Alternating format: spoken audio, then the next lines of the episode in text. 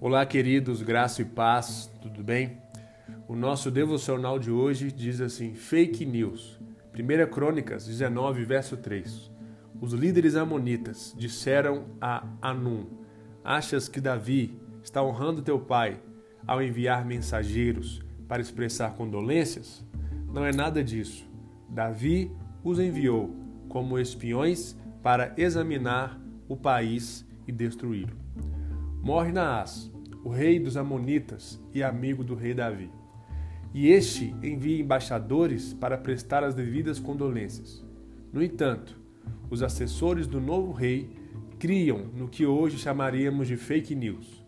Davi mal está mal intencionado e veio espiar a terra para depois atacá-la. O resultado dessa intriga é uma grande guerra entre as nações com milhares de mortos.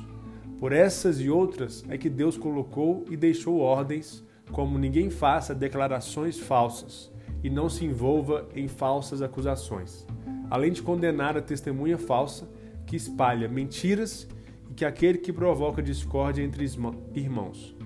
Além disso, descreve assim a pessoa capaz de ter um bom relacionamento com o Senhor. Aquele que é íntegro em sua conduta e pratica o que é justo, que de coração fala a verdade e não usa a língua para difamar, que nenhum mal faz ao seu semelhante e não lança calúnia contra o seu próximo.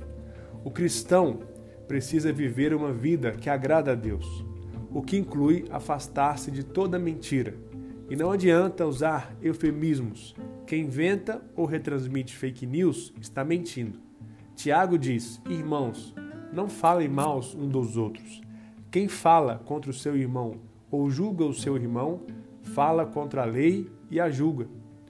Quando você julga a lei, não a está cumprindo, mas está se colocando como juiz. Há apenas um legislador e juiz, aquele que pode salvar e destruir. Mas quem é você para julgar o seu próximo? Espalhar fake news também é pecado porque envolve julgar alguém e ninguém tem esse direito. Na dúvida, sempre é bom usar um velho filtro. Isso é verdade? E mesmo que seja, ainda convém perguntar: passar isso adiante vai contribuir para o bem da pessoa envolvida ou mesmo do ouvinte? Não minta com a mentira do outro. Que Deus te abençoe.